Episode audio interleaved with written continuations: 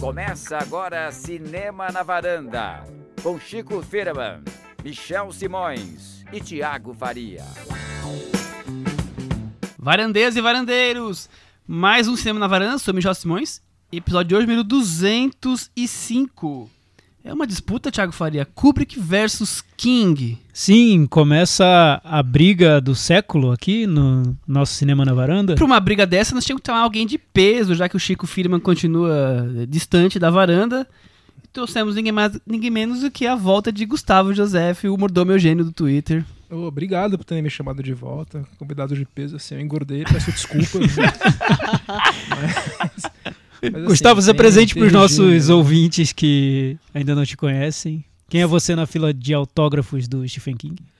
Então, olha, eu, eu sou um amigo, né, da, do Michel, do Thiago, do Chico. Tenho uma conta no Twitter, né? Meu nome é Gustavo, mas tenho uma conta no Twitter que é Mordomo Eugênio. E de vez em quando eu venho aqui falar de cinema com eles, porque eu gosto muito do cinema, né? Sua eu participação sou... mais recente, aliás, foi muito legal, do Bacurau, né? Nossa, é, o episódio filme ajudou, né? O filme ajuda muito. Episódio né? 194, Sertão Político. Sertão Gustavo teve aqui uma das maiores audiências do Cinema Varanda, só isso. Ai, não, Bacurau valeu a pena. O, o de hoje é, é, um filme que não é, não é um Bacurau. Mas no Kubrick versus King, né? Se fosse em, em, livro, seria. Mas no cinema eu acho que é meio desigual essa disputa, né? Mas, não tem. Eu acho que é a sua oitava participação, viu? Olha, nossa, que... Não, o, o mais habituê de todos. Nossa, que maravilha. Eu só fico feliz, porque eu ouço toda semana e venho aqui, então é sempre muito legal.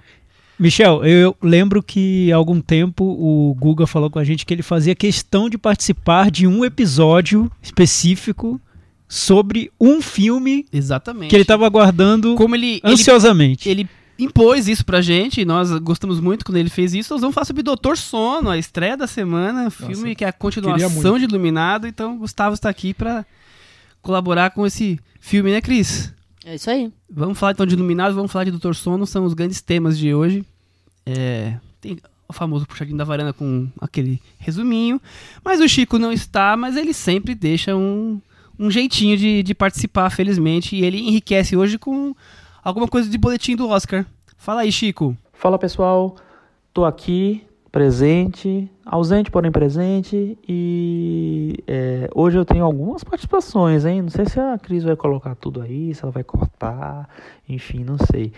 Mas estou aqui presente na varanda.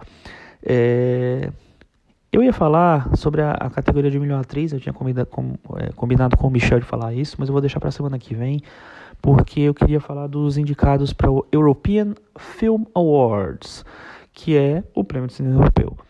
E ele, eles, na, na, verdade, eles não têm um impacto tão direto no Oscar, mas é, ele te, termina ajudando a destacar alguns filmes que podem chegar lá nessa na, na festa de Hollywood mesmo.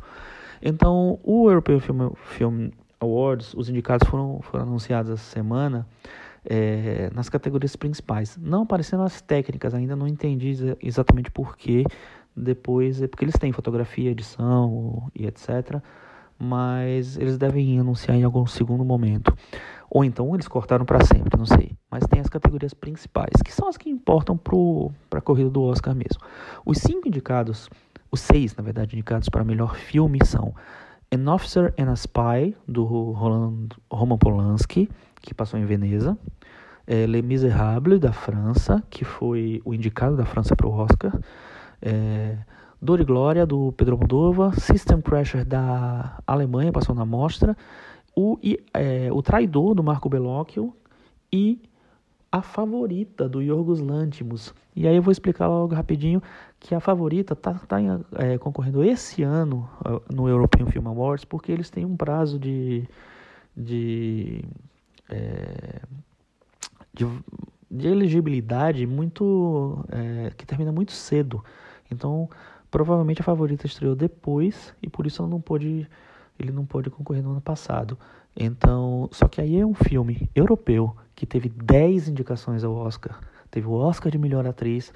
Eles não podiam meio que passar batida, então eles lembraram do filme esse ano. Ele, o, o filme apareceu estava lá na shortlist deles, na, na, na, primeira long list, na verdade, deles, e aí terminou indicado aí nas categorias de filme, de direção de atriz. Eu acho que, a, que as chances da Olivia Colman ganhar aqui também são grandes. É, mas é isso. Então, desses seis indicados, é, quatro representam os seus países no Oscar. Les Miserables, da França, Dole Glória da Espanha, System Crusher da Alemanha e O Traidor da Itália. Países muito fortes, cinematografias muito fortes, que são muito prestigiadas no Oscar. Desses aí, o Dor e Glória é praticamente certo na, na indicação. O Miserable tem está sendo bem cotado também. E a Alemanha e, o, e, a Itália, mesmo que não estejam tão cotados assim, sempre são países que sem, têm possibilidade. Então, esses quatro têm chances de entrar, terminam tendo chance de entrar. É... Desses seis que foram indicados a melhor filme, é, Almodóvar, Belloc, Lantimos e Polanski concorrem em melhor diretor. E a quinta indicação foi da Celine Sciamma por Retrato de uma, de uma Jovem em Chamas, que é um filme que vai abrir o, o Mix Brasil essa semana, né, o Festival Mix Brasil, e estreia no começo do ano que vem. É, e esse filme eu assisti, eu, agora nas, nas minhas férias eu consegui assistir o filme, ele passou em Cannes, né? E eu achei um filme muito bom, muito bom mesmo. É com a Adele Hanel e com a outra atriz que é a Noemi Merlan, as duas indicadas a melhor atriz nesse filme. E é um filme que eu acho que a Celine Sciamma consegue ir para um outro patamar de direção. Acho que ela está numa evolução grande assim como diretora. Não sei daqui quem é que tem alguma chance de ganhar. É, eu acho que o Almodóvar vai ter muita atenção, então talvez seja ele. Acho muito difícil o Lantimos ganhar com, essa, com esse, esse delay de indicação. Eu acho que a Olivia Colman pode ganhar, mas o, o Lantimos a favorita não ganham não. E o Polanski, ele tem muitas indicações. O Polanski, o Almodóvar e o Traidor do Belloc foram os filmes que tiveram mais indicações dessas anunciadas. Foram quatro cada uma. É... Só que eu, eu acho que, pessoalmente, acho que a, a o, o Dolly Gloria tem uma, tem uma projeção maior. Então, o Bandeiras está indicado a melhor ator. Não tem muitos atores muito bombados não é, concorrendo. Então, tá, acho que é ele. Talvez o Jean do Jardim, pelo filme do Polanski, mas não vejo muita chance, não. Acho que é o, o Bandeiras mesmo. Acho que vai ser um, uma indicação, um prêmio mais certo. É... E aí eu acho que isso pode ajudar na, na na premiação do Dor e Glória como filme e direção, talvez. Mas aí, a força do Polanski, vamos saber qual é a força que ele tem ainda lá é, na, nessa academia europeia. A, a Olivia Colman está disputando com a Trini Dirham, do filme Rainha de Copas, que passou no Brasil, não sei se ainda está em cartaz, e que ela, ela tem uma interpretação maravilhosa, ela é uma grande atriz dinamarquesa, né? ela já fez vários filmes que passaram no Brasil, foram para o Brasil, então, acho bem legal ela ter se lembrado aqui. E ela, veterana, e uma revelação surpreendente na lista de melhor atriz aqui, que é a Helene Zengel, do filme System Crasher. System Crasher passou na mostra, todo mundo viu, acho que na varanda, pelo menos o, acho que o, o Michel, na verdade, o Michel e o Thiago acho que viram. É, a Cris acho que não viu. É, e ela, a menina é uma menina, tem, sei lá, 10 anos de idade, ela é surpreendente, ela é maravilhosa, é incrível. Não é só uma, uma atriz que é bonitinha, fofinha. Não, ela é uma atriz mesmo, assim, de verdade. É, na categoria de ator eu falei, o Bandeiras eu acho que vai dominar. E curiosamente um outro ator que passou na mostra também está concorrendo, que é o Ingvar Sigur, Sigurðsson do filme Um Dia Muito Claro da Islândia. Então é isso, né? são as principais categorias.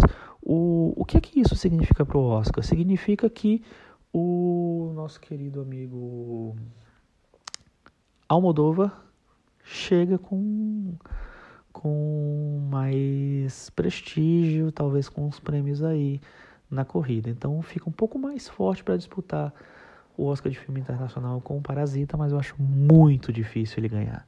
Eu acho que o, o, o é, Almodóvar tem chance de aparecer em roteiro original. Ele já ganhou um prêmio por Fale Com Ela, de, de roteiro original. E é, ele já concorreu, já concorreu à direção pelo Fale Com Ela, né? Mas esse ano não sei se isso tem chance de se repetir, não. Eu acho que as grandes chances do filme são em filme internacional de entrar como indicado. Filme internacional, roteiro e ator por, por bandeiras. Só que o ano é muito, muito, muito bom para atores. Muito bom para ter bons atores, mas muito ruim para quem quer disputar e ganhar prêmio. Vamos ver o que, é que vai acontecer. É, então, European Film Awards está bombando aí, cheio de indicações para Scorsese e Roman Polanski. Vamos aguardar o que vem por aí, né? Mas o Gustavo, ele também trouxe uma, uma enriquecendo aí a nossa boletim do Oscar. Gustavo, e você vai falar quem são os favoritos para que categoria você vai trazer pra gente pra destacar? Então, que tem uma atividade paralela, né? Que eu sou fã de trilha sonora, que é quase um gueto, assim, né? Tem muito, eu gosto muito, eu sou bastante, e o Oscar de trilha sonora sempre me interessa bastante, né? A gente já tem alguns nomes que eu acho que é difícil ser ficar de fora, né? Tem a compositora do Coringa, que é uma islandesa que de nome impronunciável, né? Chama Hildur Gudnadottir, provavelmente isso. Que ela fez a trilha do Chernobyl também. Então tá. ela tá muito, tá muito em alta, né? E ela é especialista em fazer esses sons meio estranhos. Ela fez a trilha do Coringa. E o filme acho que ela vai entrar junto, ainda mais por ser uma compositora nova, tal, sendo bem, bem falada lá. Acho que difícil vai sendo indicar o Alexandre Desplat pela trilha do Adoráveis Mulheres, né? Do Little Woman, que é um filme que deve entrar, né? E meio inevitável, filme de época Desplat, que eles gostam, né? A trilha do História de Casamento é do Randy Newman, que é um, que é um compositor que sempre vai pro Oscar, né? Ele fazia muito filme da Pixar, mas ele começou fazendo filmes adultos. Acho que a primeira trilha dele foi do Ragtime, do Milos Forman ele acabou, não sei como, caindo, num, caindo na Pixar e ficou meio que refém da Pixar. Agora ele voltou a fazer um filme não animação depois de um bom tempo e acho que é difícil eles vão deixar ele de fora também. E eu acho que vai ser muito difícil não indicar o John Williams pela trilha do Guerra nas Estrelas, né, do Star Wars Episódio 9, que vai ser, acho que a 52 indicação dele. Nossa Senhora. Ele é indicado desde os anos 60, né? Ele já ganhou cinco Oscars. E eu acho que vai ser difícil deixar ele de fora. Você já emplacou cinco indicados, então. Você não deu nem chance para aparecer no sexto. Quem é. sabe, sabe, né? Especialista de trilha. É, mas assim. eu não sei se ele ganha, não, viu? Porque eles são meio. Eles são meio. meio estranhos com o Oscar de trilha sonora, viu? E só para fechar os cinco indicados, eu acho que o quinto vai ser.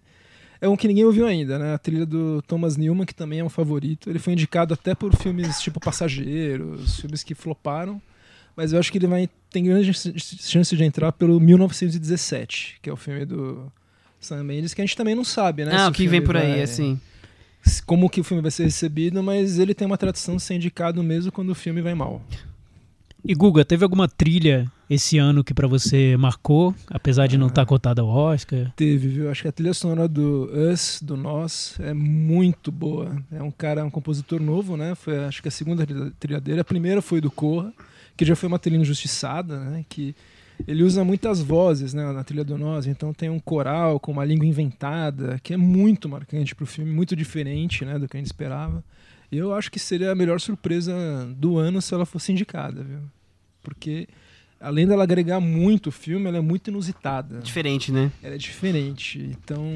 Maravilha. Quem, quem fez a trilha? Ele chama Michael Abels, eu acho. Olha. É um compositor Legal. que o Jordan Peele achou na internet. Que maravilha. Viu? Queria... Procure pessoas na internet que vêm boas surpresas de lá. O... A gente dedica essa, essa lembrança do, do Guga ao nosso ouvinte Carlos Lira, né? Isso, né? Fã claro. do, do Nós. É uma indicação é, mais um elemento que agrega ao que o filme tem de bom, né? Ah, Viu, sem dúvida. A música é importantíssima naquele filme. Chega de Oscar por enquanto, vamos então entrar no tema do Dr. Sono, Stephen Bora, King. Vambora. É, antes de falar do filme, vamos falar do Mike Flanagan, que tá ocupando seu espaço por aí, né, gente? Ele tem 41 anos, é o diretor do filme, é americano. Ele nasceu em Salem. Salem seria onde passou as buchas de Salem, é isso? Ou o filme do Silent Slot também, não tem? Sei lá. Esse já é o décimo longa-metragem dele. Eu achei que ele tava começando agora, mas ele faz tantos filmes que já deu um número bem razoável, né? Ele é especializado em filmes de terror. É, acho que é mais conhecido como, sei lá, Rush, O Jogo Perigoso, aquela série A Maldição do, da Residência Rio. Achei curioso que ele começou. O primeiro filme dele, não, o segundo filme dele foi Absentia, que ele gravou no apartamento dele. Mas foi lançado diretamente no, pra home video E quando ele saiu da Netflix, que ele bombou, ficou conhecido e abriu as portas pra ele seguir a carreira que ele tá fazendo até hoje. Eu assisti o Absentia. E aí, o que, que você achou? Olha, o filme é um filme interessante, viu? É bem talentoso. Ele faz aquilo de mostrar bem pouco. Isso é uma coisa que funciona bem, né? Em terror, quando o cara faz. E já tem algumas características que ele mostrou em. ia mostrar em alguns filmes futuros dele. E, e a carreira dele, você gosta? Então, eu gosto, mas assim, eu não teve nenhum filme dele ainda que me empolgou muito. Ele ainda não fez um filmão, mas ele tem algumas coisas, coisas que eu gosto muito. Ele gosta de chamar os mesmos atores sempre, então ele acaba criando uma trupe. Isso é uma coisa que eu me lembra, sei lá, Joe Dante, Mel Brooks. Eu vejo com simpatia isso. É um cara que chama as mesmas pessoas para fazer vários papéis. No Doutor Sono, inclusive, isso acontece. O, ele tem alguns filmes que ele mostra ter um grande prazer em filmar. Então, o filme dele que eu mais gosto é o mais inesperado, que é o, é o Ouija 2, que é uma dessas franquias de terror. A Origem do Mal. Origem do Mal. Eu não vi um, mas aí como eu vi que esse era dele, eu fiquei com vontade de assistir. E é um filme que dá pra ver que ele se diverte muito, assim. Ele fez o filme como se tivesse sido filmado nos anos 70 mesmo. Então ele põe aquelas marcas de cigarro na, no filme, mais ou menos como tem no Clube da Luta, às vezes. Uhum, sim. Ele tenta criar um filme mais ou menos lembra o Grindhouse lá do, do Tarantino, do Robert Rodrigues, mas não tão cru. E, se, e passa para o público essa empolgação. Em outros filmes dele eu não vejo muito isso. Apesar de eu achar que ele é um cara muito. Assim, ele é um diretor que sabe muito filmar bem, ele tem muita noção técnica, estética. Mas acho que assim, isso é o mínimo, né? Pra, pra ser um diretor. Né? E você, o que você acha do Mike Flanagan, Thiago? Então, eu concordo com o Guga que eu acho que ele não fez ainda um grande filme, mas eu vejo esse, esse entusiasmo dele com o gênero horror. Ele, dá pra ver que ele gosta muito do, do que ele tá fazendo, que ele tem referências de, de grandes filmes do gênero, que ele é fã de horror e, e que ele se diverte. O, o meu filme preferido dele é o Rush O meu também. Que é um filme que eu acho que ele brinca com essa história de, de ter limitações dentro da, da trama que ele, com que ele precisa lidar para fazer com que a narrativa funcione e eu acho que o resultado é, é bom, é eficiente. Eu, eu- então, eu, eu acho que ele, ele O começo do Rush meio pânico, só que com a personagem que ela é surda, né? sim, Te dá um clima que já te É, ele, ele é basicamente um filme sobre uma mulher surda dentro de uma casa que fica, acho que, numa floresta e tem um serial killer É, então, se aproximando ser dela. casa do pânico, assim, né? Exato. Você que vem tocar o telefone e tem um serial killer querendo entrar e a uma surda casa não toda percebe. envidraçada, né? Dá pra ver tudo dentro. Pois é, ma- mas às vezes eu acho que ele erra. Ele fez um filme pra, pra Netflix, também inspirado em Stephen King, acho que é Gerald's Game, uma coisa O Jogo assim. Perigoso. O Jogo Perigoso. Que não sei, não, acho foi em lugar nenhum, não- eu não- achei. Não, não me agrada tanto. Mas é, é um diretor a, a acompanhar, né? É, é isso, mas eu também achava que era um diretor a acompanhar, mas a partir do momento que ele já tem 10 filmes, ele já tem uma carreira relativamente. é, poderia ter. Acho que o, o A Maldição da Rio foi um filme que. um- uma série que fez sucesso, que colocou ele numa posição que. que talvez gabaritou pra fazer um filme como o Dr. Sono, do Stephen King, com continuação do Iluminado, quer dizer, talvez seja isso. Mas acho que ele já podia tá- ter feito um grande filme, viu? Mas eu, eu acho que tem coisas legais nos filmes dele. Tem, ele, não, ele é um cara bom, sim. Ele, ele é um bom diretor, mas acho que ainda faltou encontrar um. Sei lá, aquele, fazer aquele golaço. Né?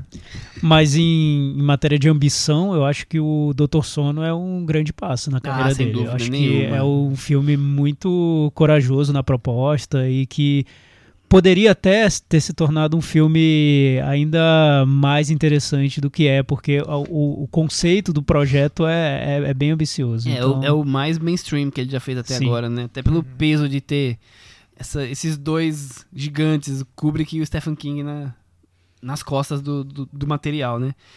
Já que estamos falando disso, Thiago Faria, qual a sua relação com o Iluminado? Ah, então.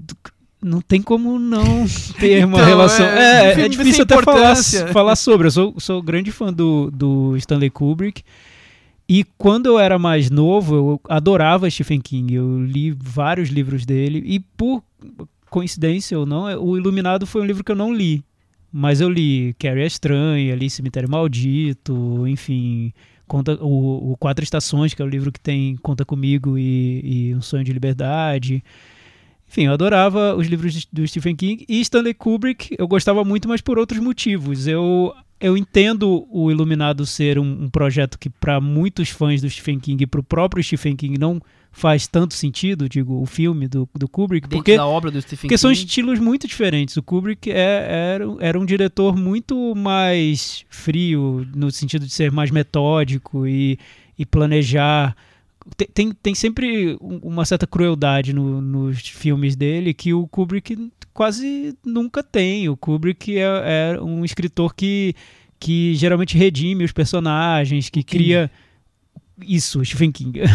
Stephen King redime os personagens, cria tramas com, com que são que são que, que são rocambolescas, mas que geralmente têm um desfecho muito bem amarrado. Então tem, tem grandes diferenças entre os dois estilos. Por isso que talvez o filme Iluminado tenha sido algo tão traumático para o próprio Stephen King.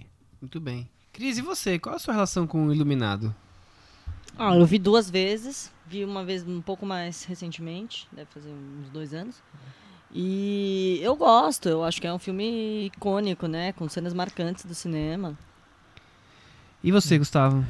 Ah, então, a mesma coisa, né? Quando eu era criança, ele era meio que conhecido como o filme mais assustador De todos os de tempos, né? Eu todos, também e- tinha isso, essa bagagem antes de assisti-lo. É, minha mãe falava, nossa, o Iluminado. Cada vez que a gente ia pra um hotel, falava, nossa, parece o Iluminado e tal. Daí tinha esse filme pra alugar, né? Era uma fita dupla. Uma cópia ainda era pirata, né? Eu assisti e achei... Pirata? Era pirata ainda, não tinha... Eu assisti nessa cópia dupla, pirata, e eu achei o filme muito bom, assim, incrível. Depois eu fui rever com uma qualidade melhor, daí eu achei eu acho que eu apreciei melhor o filme. Não como um filme, que hoje ele não é mais tão assustador, né? Acho que já perdeu um pouco isso. Mas ele é um filme que te leva pra dentro dele com uma facilidade, com aqueles com aquela steadicam, aqueles movimentos de câmera. E é um filme muito direto também. Ele tem poucos personagens, ele vai direto ao ponto. Ele Eu li o livro também, depois de ver o filme eu li o livro e é é um filme, é um livro muito bom de ler. Acho que é um dos melhores do Stephen King, inclusive. Só que é bem diferente do o que, o que funciona no livro às vezes não funciona no filme. Acho que o Kubrick, que é um, um- foi um mestre, né? Ele entendeu isso e fez o filme dele. Esqueceu. Ele não teve nenhum pudor em rasgar o livro e fazer. Tipo, tipo o Valcir Carrasco faz com, com a sinopse dele, mas ele fez pro bem, né? Eu acho que é um dos filmes mais aterrorizadores que eu já vi, assim. Ele não tem sustos, ele vai te dando medo mesmo. Ele vai te prendendo. Como o Kubrick consegue milimetricamente construir tantas cenas inesquecíveis, eu acho que é é surpreendente, assim. Então, desde o do sangue saindo do elevador, até o menino andando de triciclo, a mulher saindo da banheira, e assim sucessivamente. Como As o filme passou na tela quente, a gente já pode falar, né? Até porque me surpreenderá muito os varandeiros que com carteirinha de- da varanda que não tenham visto ainda iluminado. Vou ficar muito surpreso que conseguiram a carteirinha. então eu, eu acho que é um filme assim antológico, né? Até quando chega o- aquela sequência no, no labirinto, o Labirinto. que que é? Que, que é aquilo, né? Pois é, no livro não tem nem labirinto. Ah, não, é. Não, não Criação de labirinto, Stanley é, Kubrick. Stanley Kubrick, a criação do labirinto. Tem outras coisas, né? Tem uns animais lá que se mexem. Mas já que você falou de spoiler, a gente pode falar, né? No filme do Stanley Kubrick, o personagem morre congelado, né? E a mãe e o filho sobrevivem, né? No livro, o hotel explode. Completamente diferente. Não, o hotel explode, o cozinheiro não morre, né? Continua lá e eles têm. O pai tem uma redenção antes de morrer, né? O pai ele tem uma redenção. Ele consegue meio que escapar dos espíritos do hotel e salva o filho. Então tem essa redenção que, talvez por conta disso, o Stephen King detesta. A Tem nada a ver versão. com uma coisa com a outra, assim. É, o arco do personagem que ele criou no livro, o Kubrick mudou, né? No livro começa o personagem um cara super assim, tentando se livrar do alcoolismo, mas é um cara que ele vai ficando cada vez mais envolvido lá pelo possuído pelo hotel. E no filme o Jack Nicholson já começa com um cara de tarado na primeira cena, né? É, tentando abstrair quem não leu o livro, falando do Iluminado ainda, vocês acham que o Iluminado explica pouquíssimo e talvez seja um dos grandes segredos do filme? Sim, eu, eu acho que sim. O Guga falou sobre o, o livro, o que faltou falar é que o livro tinha tons autobiográficos, né? Era um, era um pouco sobre a história do próprio Stephen King. Então, imagina, você escreve um livro com algo autobiográfico, que fala um pouco da, do seu próprio o período em que você enfrentou o alcoolismo, as suas relações familiares e leva isso para ficção. E aí você vê uma adaptação cinematográfica que deturpa totalmente o que você escreveu. Não deve ser uma, uma relação muito boa do autor do livro com a obra cinematográfica. Mas aí eu, eu concordo com, com você, Michel. Acho que o, o, um dos grandes méritos do Iluminado é que o, o filme é que o Kubrick ele vai reduzindo o que tem de essencial na trama. Então você tem o pai num processo de enlouquecimento dentro de um hotel com a família, uma família muito pequena. E o que o filme faz é ir mostrando todos aqueles delírios que aparecem naquele período de isolamento do personagem e como ele vai se transformar num assassino, enfim, num monstro. E é simples assim. Sim. não tem mais nada. O que o, que o, o livro tem, que o filme não leva para a trama, e isso, e isso também irritou muito o Stephen King, é toda essa questão sobrenatural, do, do menino ter poderes e do hotel ter todo um passado ali de, de, como, como uma espécie de maldição que vai tomando conta do personagem e tudo mais. O livro detalha isso mais. O, o filme não quer saber muito disso. Ele usa os delírios do, do personagem, o, digamos, o, o lado mais uh, terrível de horror da composição do hotel como um reflexo do, da psique do personagem, do que Sim, ele tem porque... de, de transtorno. O, o filme fica é, dele, entre o delírio dele e realmente ser uma casa mal assombrada, um hotel mal assombrado, que aí o menino vê e tudo mais, né? E, e o filme acaba variando entre essas duas hipóteses.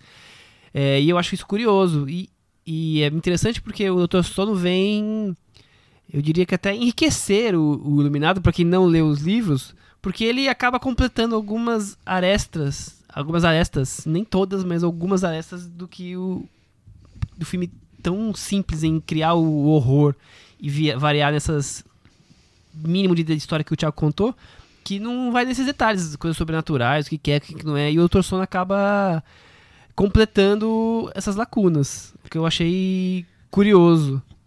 Pois não é, sei né? se necessário. É, então. Não sei se necessário. Eu, eu vou, vou falar uma, algo absurdo, porque não tem como provar, nem vem, cogitar. Mas eu acho que polêmica. se. Eu acho que se o Stanley Kubrick estivesse vivo, ele não teria gostado do Doutor Sono. Possivelmente não teria gostado do livro, se a trama realmente foi adaptada com uma certa fidelidade pelo Flanagan e muito menos do filme, porque vai por caminhos que acho que não interessavam ao Kubrick. Ele não tinha esse interesse por, por esse cinema de fabulação muito mirabolante com, com um lado meio. Tem um um termo em inglês que usam que é whimsical, né? Uma coisa meio quase mágica, mística, fantástica. Não era algo que interessava tanto não, assim. Não era bem a cara dele, o Kubrick né? acho que tiraria tudo isso para centrar em algo, algo do, do, do, temperamento do personagem. Mais palpável, né? É. Eu, eu, eu li as pessoas falarem e, e tem todo sentido. O Kubrick é mais pé no chão do que a coisa fantasiosa do Stephen King. E né? ele usou o livro para falar sobre algo que é humano, né? A maldade humana, o, a loucura, o que, o que leva a pessoa a perder a cabeça. Sobre alcoolismo, né? É, então, enquanto que o Kubrick já tinha outras ambições, né? Ele cria mundos, cria personagens e, e viaja nessas tramas fantasiosas. É, Acho que, no fim das contas, uma coincidência levou o Kubrick a um livro do Stephen King. Faz menos sentido os dois estarem juntos é, e eu deu não, nisso. não consigo imaginar o Kubrick como um fã do Stephen King, acompanhando a carreira dele, lendo os livros. louco pra a, é, fazer um filme do seu livro. É, e lendo o Cemitério Maldito, sabe? não, lendo o é. Silent Slot. Eu não, não consigo é, ver esse tipo de coisa acontecer. da carreira do Stephen King, né? Acho que o Stephen King não, só tinha feito Carrie e acho que o Silent Slot. E os, o Kubrick ele tinha uma capacidade de criar imagens, né? Então aquela imagem do elevador abrindo e saindo sangue resume o hotel, né? De uma maneira que e, e não aí, precisa de mais nada. E é muito interessante nada, né? o, é um diretor, o, né? Stephen King falando sobre o filme, que ele sempre falou muito mal do filme, O Iluminado. Mas ele admite que o filme tem imagens, tem cenas que são clássicas que ficaram, cego, né? né? então, é, no, com o passar do tempo, é muito interessante a relação do Stephen King com o filme, porque ele não gosta, mas ele teve que dar o braço a torcer em diversos eu momentos. Eu não gosto, mas é bom. É, eu não gosto, mas marcou. Eu não gosto, mas tem cenas que são muito bem construídas. É porque virou aquela história do aceita que dói menos, É, né? pô, Porque é. o filme é um clássico, não tem o É que fazer. interessante que o Iluminado, quando saiu, ele não foi bem recebido. Ele foi indicado pro Framboesa de pior diretor. É verdade, Deus. é verdade. Atriz, né, também. Atriz foi também. E, e o Stephen King reclamou muito da personagem feminina do filme, porque ele disse que ela só gritava e era uma idiota, e ele não escreveu aquela personagem. É, uma personagem bem típica americana do livro. Bem aquela, aquela mulher loira, tipo líder de torcida que virou mãe de família e tem uma coisa bem, bem suburbana que a gente vê dos filmes. Não era aquela personagem, mas. No Ele criticou filme- a escalação. Ah, no, no livro, você tá falando? No livro. Entendi. Ele criticou a escalação do Jack Nicholson também, que ele disse que o personagem não parecia um homem comum, já parecia um doido. Louco, né? Na primeira cena, né? O, o Stanley Kubrick era bem direto no que E ele tá queria. errado. né? Ele tem razão. Quer dizer que é ruim, mas tá errado. Kubrick, você fez um filmaço, mas você não, você não adaptou meu livro. É isso que ele tá querendo dizer, né? É, as exato. E era um livro muito queria. pessoal, né? Imagina. É- Doeu, é- né? Doeu, doeu. no ego É, dele. tem uma parte final do livro que quando a Shelley Duval tá correndo lá, ela assim é muito engraçado, até assim é aterrorizante, mas é engraçado, porque aquela mulher tão frágil, ela vê coisas horríveis, ela vê um fantasma fazendo boquete em outro, ela vê, vê um elevador Acontece. saindo sangue, ela assim é você vê o Kubrick meio que sendo cruel com ela. Haja Mas- trauma, né? Mas o, o- a relação do, do Stephen King com o filme foi tão tensa, traumática, que depois de muito tempo, muitos anos, acho que duas, três, dec três décadas, eu acho, em 2003, o- não sei, quando ele decidiu fazer uma continuação do livro. Antes ele fez um filme dele. Antes né? ele fez uma minissérie. É porque o livro, o Doutor Sono é de 2010, mas ele, Então. ele quis fazer um, a datação do, do Iluminado versão dele, né? Sim, sim, numa minissérie. Mas É, depois. Quem viu aqui? Você eu viu? assisti Você viu? e é horrível. É muito ruim. É Mas literal. o que tem, mas o que tem de. O que, no, no- no que ele avança em relação ao filme? Ah, não, em relação ao filme, nada, mas ele, Fazer uma ele, minissérie. ele filma exatamente o, O livro. o livro. Então tem muito mais cenas com eles no hotel, descobrindo recortes com a história do hotel. Tem uma mangueira que cria dentes e persegue o menino. Coisas que tem no livro e que não funcionam no filme. Fica ridículo. Tem uns animais de topiário, sabe? Que, tipo, aqueles animais de escultura do Edward Mãos de Tesouro. Tem isso e eles perseguem o menino. Coisas que tem no livro, mas que o Kubrick, que é sábio, né? Não pôs. Curioso. E o King. Não... Oh, o Stephen King dirigiu um filme, que é o Comboio do Terror, que é horrível também. Nossa. Ele voltou Então pra ele literatura é, que era melhor. é, né? ele não é, do- ele não é bom de cinema, infelizmente. Ele é, ele eu gosto dele como como escritor, eu acho que ele é legal, mas cinema acho que não é a praia dele. Deixa que alguém filme os, os trabalhos dele, né? Sim. Mas Vamos é, mas é interessante. Sono? Pode Mas, falar. mas antes da, da sinopse, acho que é interessante o que o, Stephen King falou sobre o Stanley Kubrick na época do, do filme Iluminado, que ele disse que ele não gostava do filme porque o Kubrick era uma, um diretor que pensava muito, mas sentia pouco. Então, esse foi o, o comentário que ele fez. Com isso, vamos, vamos partir pro, pra sinopse. Bom, o filme retoma os acontecimentos de Iluminado, né, depois de 30 anos e ter sobrevivido ao ataque do pai. O Danny Torrance. Quem Ian é Danny McGregor. Torrance? Ian McGregor. Ainda sofre com os traumas do passado e vive numa eterna tentativa de recomeço. Quando a vida parece estar ajeitada, uma jovem começa a se comunicar telepaticamente com ele, enquanto a gangue, o verdadeiro nó, tenta roubar a iluminação desses humanos especiais, Thiago Faria. Pois é, né? Então. Complexa essa, essa sinopse, é, né? É o que Pra você quem não viu, fica Não, bem... Pra quem viu Iluminado e caiu nesse filme. Nossa, ta- tem também não, que se- também não conecta se ambientar coisa, ali é. no, no- tomando um chazinho alucinógeno, né, Pra ver se se funciona. Bem, eu acho que é um antes de qualquer coisa é um projeto fora do comum, Ambicioso assim. é é ambicioso e meio louco também, né? Porque o que o, o Mike Flanagan tenta é conciliar duas obsessões dele. Uma é a literatura do Stephen King. Ele é muito fã do Stephen King. Ele já falou que começou a fazer filmes por causa do Stephen King. E o filme Iluminado, que ele também adora. Então imagina, você é fã do Iluminado, o filme, e do Stephen King. E você quer fazer um, fi um filme que vá unir essas duas coisas.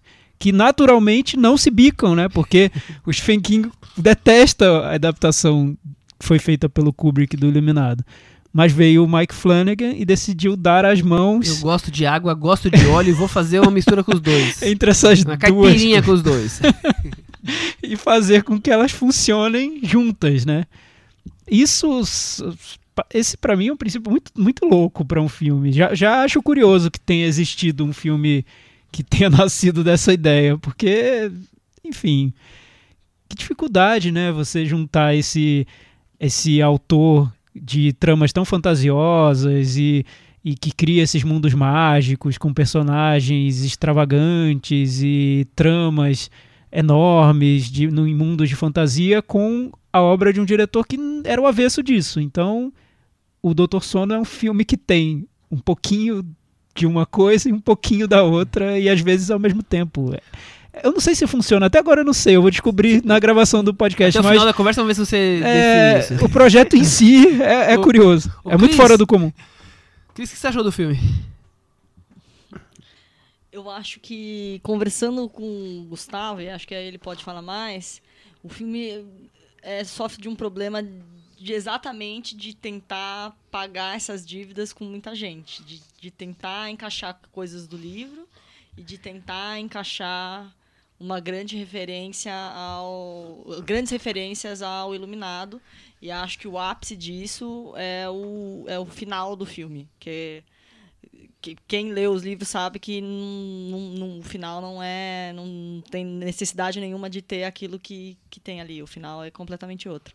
Então acho que os os problemas do filme estão um pouco ligados a, a essa coisa de tentar ficar pagando tudo né tentar eh, pagar todos os- todos esses É muito boleto? esses boletos. Por outro lado, eu acho que talvez, ao, ao me- ao mesmo tempo, é a coisa que eu mais gosto no filme. É o, o- A parte final. a parte final. Ele, eu acho que em outros momentos do filme ele tenta fazer as referências e tal.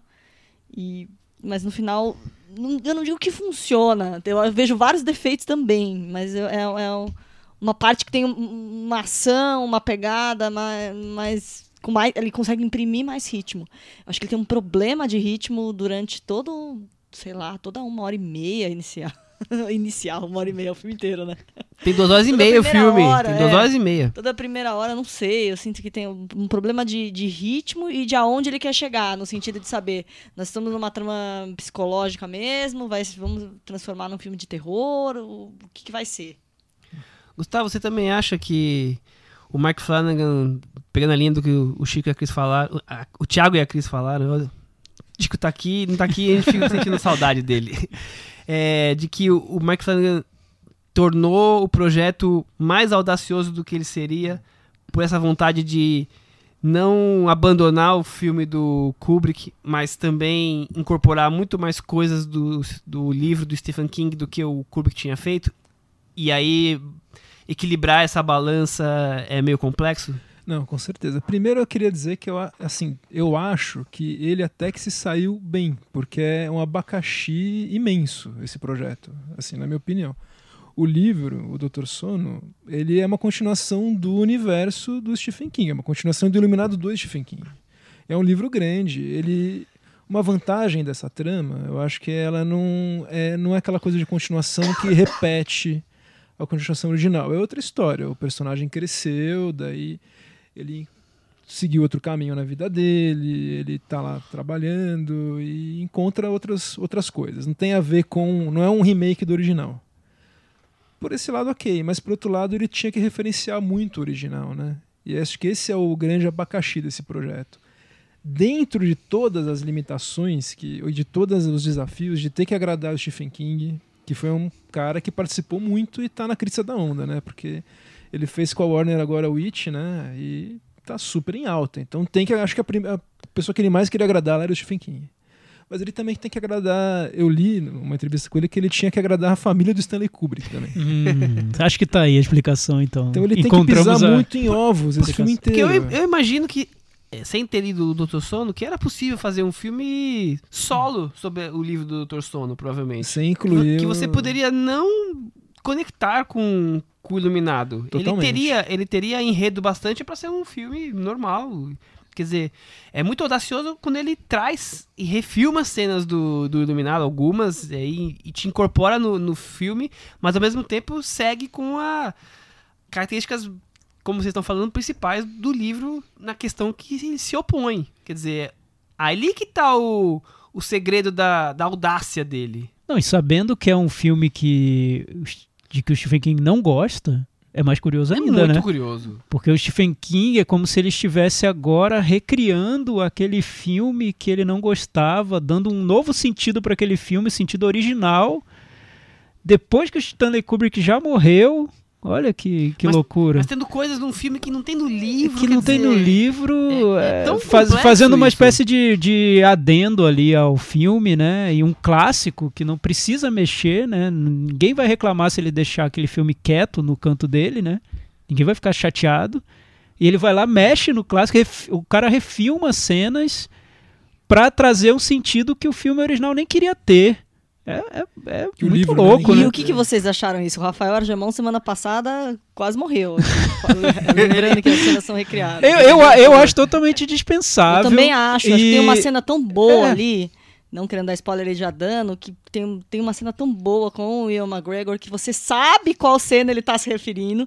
Ninguém precisa desenhar, ele vai lá e ele desenha. Uh, essa cena aqui, viu? Que é pra você lembrar. Não sei.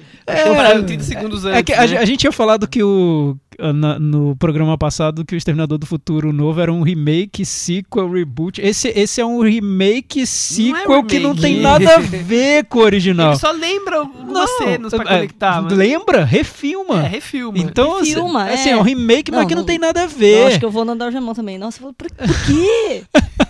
É que o Agemão ficou irritado. Eu não cheguei a ficar irritado, eu só me perguntei. Não, essa cena específica eu fiquei irritada, porque eu falei, É. gente, mas eu- se você entendeu que cena é, você entendeu. Se você não entendeu, melhor deixar assim.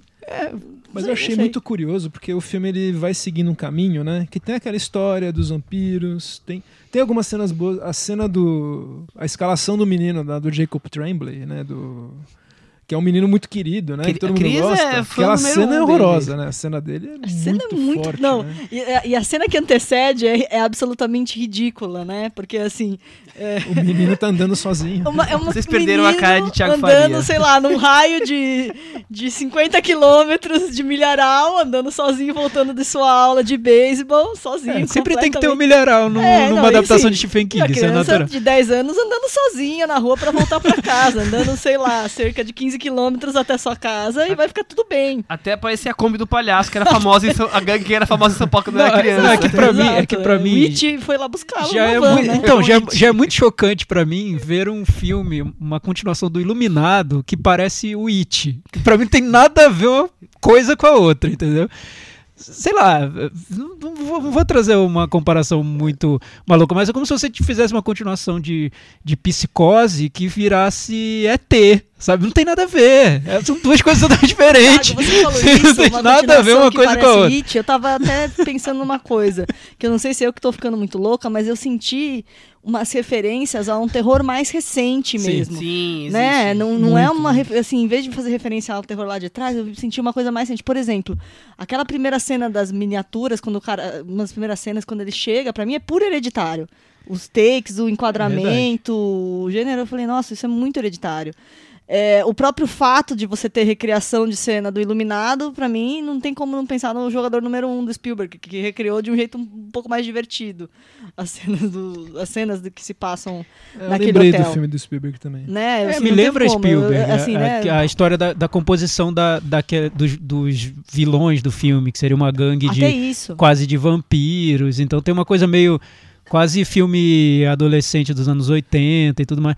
A impressão que eu tenho é que é como se o Stephen King tivesse dito, olha gente, aquele filme que vocês viram do Stanley Kubrick, na verdade deveria ter sido assim, e o que eu penso o tempo todo é, então me dá aquele filme que eu vi, porque eu acho muito melhor, assim, eu não quero esse, eu quero É, aquele, não, e por fim, aquele nessas- é muito bom. Essas referências mais recentes, até o próprio, a própria escolha do desfecho, quando o cara, quando ele fala, já estamos caminhando um pouco no filme, mas quando ele vai falar, ci- citar o hotel como aquele, o problema de lá é, é- é a, é a própria construção, é a própria casa, isso é puro Residência Rio, é o conceito, assim, Da o série que ele esqueleto da série. É, é- é um lugar que, que é o problema, assim, sabe? Mas, Então- o, mas o Iluminado original, o livro, o hotel tem esse peso muito grande de hotel É, é, quase vivo. tá? ele é ele, ele se- ele toma conta do personagem É, do então ele Jack traz Nicholson. isso de tem novo, um, né? E algo assim, é- sobrenatural Ele ali. explica isso que o filme não explica, né? É, e É. também o fato do, do personagem do garotinho no Iluminado original ele ser ter esses poderes que o filme sugere o tempo todo, nesse novo ele não só sugere, ele abre os Escancara, poderes para que totalmente. se transforme numa trama própria e tudo mais. Sem Mas dúvida. fica, o filme ele segue esse caminho do livro, mas uma coisa que eu achei interessante, que eu gostei, é que tem uma hora que os personagens, eles literalmente entra- entram no filme do Iluminado, né?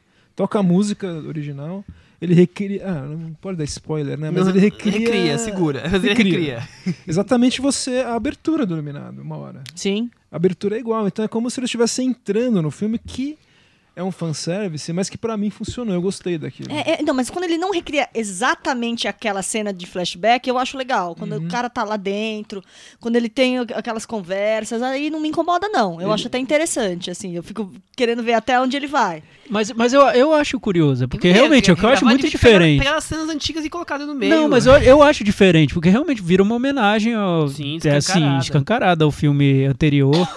e não só uma homenagem, ele tenta. É como se o filme ocorresse dentro do Daquele iluminado filme. anterior, né? Exatamente, ele sai É, de um território é, e entra pra outro. Como né? se fosse tivesse sido gravado dentro do, do, Do da exposição ali do Museu da Imagem e do Som, sei lá, dentro de um lugar, de um museu do Stephen King.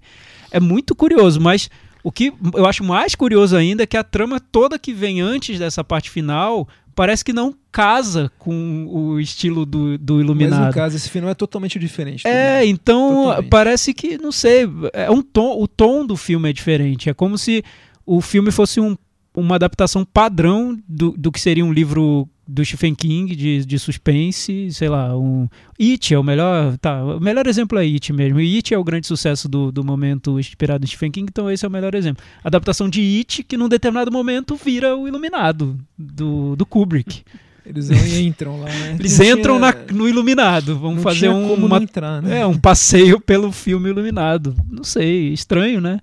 Mas curioso também. É curioso, é sem diferente. Pra, eu acho que pra quem vê muito filme, pra quem é cinéfilo, esse filme deve ter algo que, a- que vá atrair, porque é um filme que eu acho muito fora do. Da Apesar curva. de ter duas horas e meia, ele não, não parece ser. assim, Apesar de ter Não, muita como- coisa que parece- não podia parece umas cinco, né? Você achou? Eu não achei que tem. Eu A notei- primeira eu notei parece algumas umas quedas de a ritmos. um- hora final É ela isso, tem mais volta, ritmo. É isso que eu queria falar. A gente, a gente- a falou muito do fim, eu quero voltar um pouco no começo, porque a primeira, como a Cris falou, uma hora e meia das duas horas e meia, é basicamente sobre o William McGregor tentando se reconstruir, um alcoólatra, Começa transporte. mudando né? pra uma. Começa a transporte. Ah, é verdade. eu- nessa, nessa, nessa lista de referências a coisas mais recentes, já Ele- começa com Ele gosta de um né? vaso sanitário, né? O, o Will McGregor, né? Não, assim, se você falar assim, rodar a cena e falar, esse aqui é o Dr. Sono ou o Trainspotting 2? Se a pessoa não tiver visto, ela vai chutar Trainspotting Se 2. vê rapidinho, né? Então, assim, é um filme que começa todo em, em tom, um tom dramático, digamos assim, com pequenos flashes dessa coisa paranormal. E depois de mais ou menos uma hora e meia, tô chutando, quando eu- o drama já tá estabelecido, quando já é um enfermeiro, quando já tem, a- quando já tem a coisa do gato no, no hospital, sei lá, uma clínica, que pra mim eu acho tudo aquilo bem desnecessário. ele pro que vem agradando o Stephen depois. King, toda essa parte. Ele É, agradando no o sentido Stephen de que ele. Eu vai acho criando bem- barrigada, É, eu tô querendo dizer o né? seguinte, assim, E vai ele criando gastou- um ritmo lento. Ah, mas, mas esse Ele gastou clima. uma hora e meia com coisas que depois, a última uma hora, vão, vão renegar. E a Mas última esse, hora é muito melhor. fantasi- mas esse clima fantasioso eu acho que tá pontuando o filme inteiro. Essa história do, do personagem que consegue entrar em contato com outro personagem que tá num lugar Sim, diferente. sim. é, escreve mensagem na parede que Sense8, outro né? personagem Sense8, vê. Sense8, é, né? enfim, esse lado mais fantasioso, que é bem Stephen King. Quem leu, quem leu os livros dele, alguns livros, sabe que isso é muito a cara do Stephen King. Eu acho que o, o diretor que melhor adaptaria Stephen King nessa essência da fantasia seria o Shyamalan. É muito, eu acho que tem uma conexão muito grande na maneira meio pura como eles encaram Encara a ficção, né, a toda razão. fantasia. Que é abra, abra seu coração e vamos acredite, passear e acredite na O Shyamalan gosta das histórias personagens. dele, né? Acho que É. ele nunca adaptou nada, né? É, nunca É, é bem isso. Ele é Mas bem acho que esse tom meio ah, quase ingênuo, e por isso o Stephen King tem muito personagem adolescente, muita criança, acho que, que tá nesse filme. Tá, Tem- tá em grande parte desse filme. escancarado ali também. Eu tô- eu falando escancarado muito hoje, né? A É personagem, porque, o da, porque o filme escancara realmente todas as a coisas. personagem da menininha podia ser uma repetição da Eleven lá do Stranger Things, mas eles fazem uma outra coisa. Ela é uma menininha, a menina lá, uma adolescente meio, meio rebelde e tal. Mas então, isso que, Que que eu. menininha, gente. Abra. A menininha Você Ah, dormiu tá, nessa parte. tá. O, o- Não, se, eu dormir, se eu dormir na parte da Abra, eu dormi o filme Não, mas, inteiro. mas o, É, que, o- o que me incomoda um pouco é que ele passa uma hora de filme construindo personagens, inclusive os, os vilões, que ele constrói um por um e você vai se afeiçoando a eles, e quando ele vai dar fim aos personagens, aí em dois minutos já acaba E tudo. não tem muita ameaça, né? É, Muito fácil exato, tudo. é. né? É, não, tem uma história de uma. Ele mostra uma personagem que é adolescente da gangue lá, que não tem necessidade. Não, é, e constrói toda a trama dela, e como é, ela de foi como encontrada. Ela faz o, é, como ela faz o approach nas suas, nas suas vítimas e tal. Eu achei que ela ia ter uma coisa decisiva em relação ao personagem do Will McGregor, por exemplo. Não acontece nada. É, então, Não. então ele criou inicialmente esse arco do Ian McGregor. Aí depois ele cria esse arco da gangue. Como é que chama que eu esqueci? Nó O verdadeiro, nó. Nó verdadeiro. Cria esse arco, então explica todos os personagens, um pouco mais, um pouco menos. Depois ele acaba tornando todos, os, eh, não vou dizer nem coadjuvantes, figurantes, né? Ficam dois importantes e o resto um bando de... Talvez três, mas depois o resto um bando de figurantes. Mas é, são, são dois, três filmes que vão acontecendo. Isso que eu- onde eu tô querendo chegar. Tem um filme ali do arco dramático do, do personagem do Will McGregor. Tem um filme aqui do, de uma gangue meio Mad Max, que, que são. Vocês Vampiros fizeram referência a vampiros, né? digamos assim.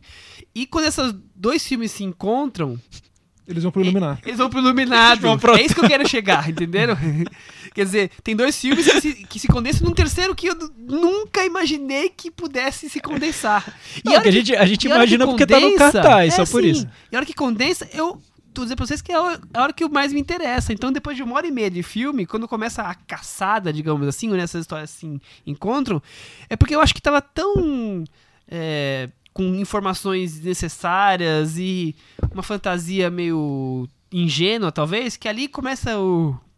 A ação realmente, o pega pra capar, e ali fala, não, agora, agora eu mergulhei, agora me interessa mais. Aí depois vai chegar na fase das refilmagens do Iluminado, que aí a gente pode questionar um pouco mais ou um pouco menos. Que eu acho.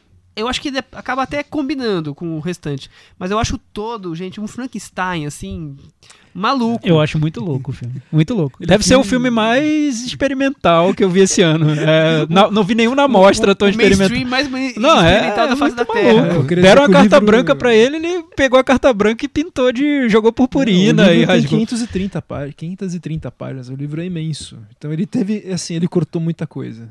E mesmo assim, Nossa, ficou- ainda bem.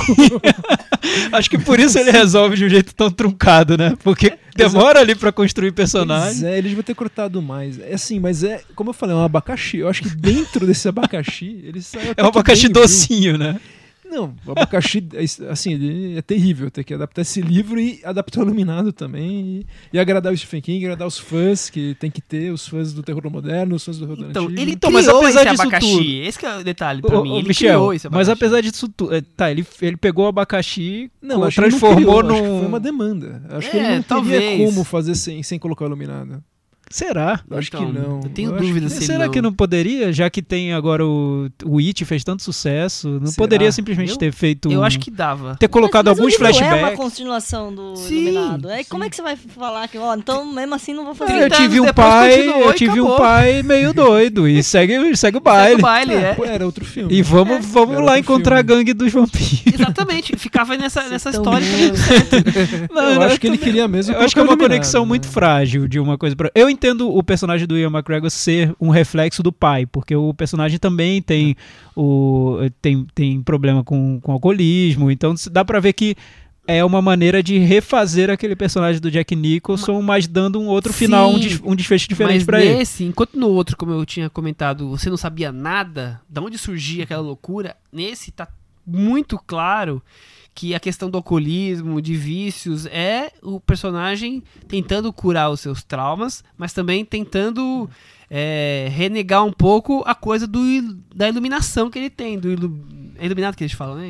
É. O Shining Day, quer dizer, que depois você acaba entendendo o que, que é isso, né? E aí Ele o outro usa não tinha pra, nada disso. Então, pra ajudar os caras, né? pra- é uma forma morrer, de, né? de, de sobreviver sem aquilo, né? É que no outro filme o, o Kubrick abria margem pra você interpretar aquilo como delírio, como. Como mil coisas. Mil coisas. Esse não, ele fecha no sobrenatural. Ele tá fechado na fantasia, É isso né? aqui, ó, é gente, isso. Eles são iluminados mesmo. Kubrick- Sai um arzinho ali do corpo deles e que faz todo mundo feliz. É isso, é a fantasia É, mas o Kubrick literal, fecha né? também no- no- termina com uma foto do Jack Nicholson nos anos 20, né? É, não tem muita. É. Tem isso, Pra né? mim, aquilo não fazia nenhum sentido. Eu tava achando aquilo delirantemente É, incrível. É que o Kubrick abre o filme É. dele pra um público maior. Eu acho que o, o Doutor Sono tá, é um filme muito pro nicho de público de, É. de filme de terror, de fantasia. Entendi. Eu não consigo ver alguém que tenha gostado muito de Iluminado e encarado como um, um drama, um terror psicológico, é. entrando na sala do Doutor Sono e levando a sério qualquer uma dessas coisas que o filme traz. O, a gangue dos vampiros, que, sei lá, um parece o Snoop Dogg, a outra usa um chapéu de cowboy. A, a- a Eu atriz gostei boa, eu gostei eu dela. gostei. Eu ia A- perguntar exatamente isso agora. Rebecca Ferguson, Chris. É que a gente boa, conhe- viu? conheceu ela no Missão Impossível, né? Exatamente. Ela roubou o filme do Will McGregor? Não, acho que não, não sei. Eu acho os dois. É, é isso aí. não sei. Ela tá bem, ela, Ela tá, tá bem, Eu mas ela não sei se ela chega também. a roubar o É. filme, porque O aquela gangue é é meio sem difícil, hein? noção, assim. É, é que fal- falta, um, falta um, um- um terceiro ato pra essa gangue. Eu não, não gostei É, da maneira entendeu? como resolve a, a ela tá trama legal, dele. tá legal, mas não sei se chega. a- Sei lá, viu? Eu acho ela a melhor coisa do filme.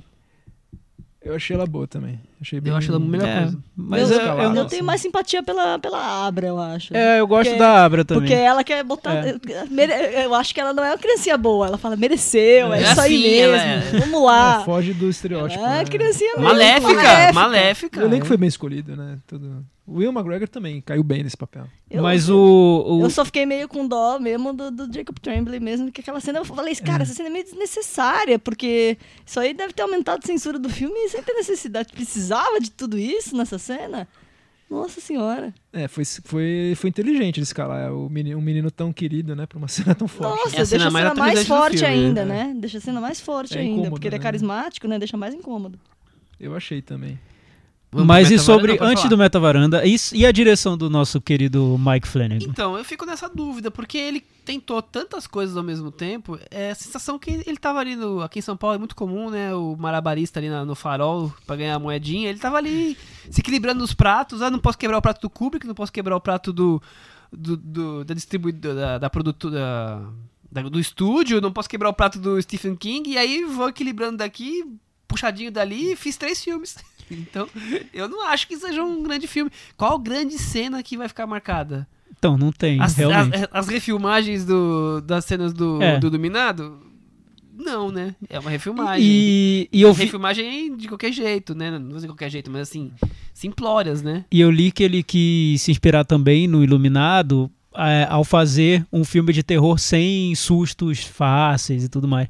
Sim, pode ser, mas eu não, não para mim não criou uma atmosfera tão assustadora. Eu não senti como um filme assustador. Isso pra mim foi incômodo, porque Sim. né, parecia que ele tava querendo criar atmosferas Pa- Parece mais assustadoras um que não suspense existem. do que um terror paranormal, por exemplo. eu tô É, muito mais e- achando que é um filme de suspense, que tem uma a cena esque- inesquecível é a cena do, do Jacob Tremble, realmente, mas isso não, não é uma vantagem de direção, de técnicas de filmagem que ele fez, ele botou uma coisa de choque na nossa frente. Não é, não é uma cena boa, é, simples, muito não. sádica, assim, não E- sei. Eu e- não gosto e- cena, não. não dá. Pelo menos eu não consigo ver naquele grupo de vilões algo assustador. Eu vejo quase como caricaturas, personagens meio como se fosse vilão do Tim Burton, algo muito caricato que você não consegue levar tão a sério. Eu tava achando quase engraçado, não, não consegui achar assustador aquilo ali. Então, não sei. E eu acho que ele usa muito recurso de efeito sonoro para tentar provocar umas atmosferas um pouco mais tensas. E Parece que quando ele quer levar o filme para um ponto ali de tensão, ele derruba um armário. Você nota algo caindo, sabe? Tem um barulho que vem de algum lugar.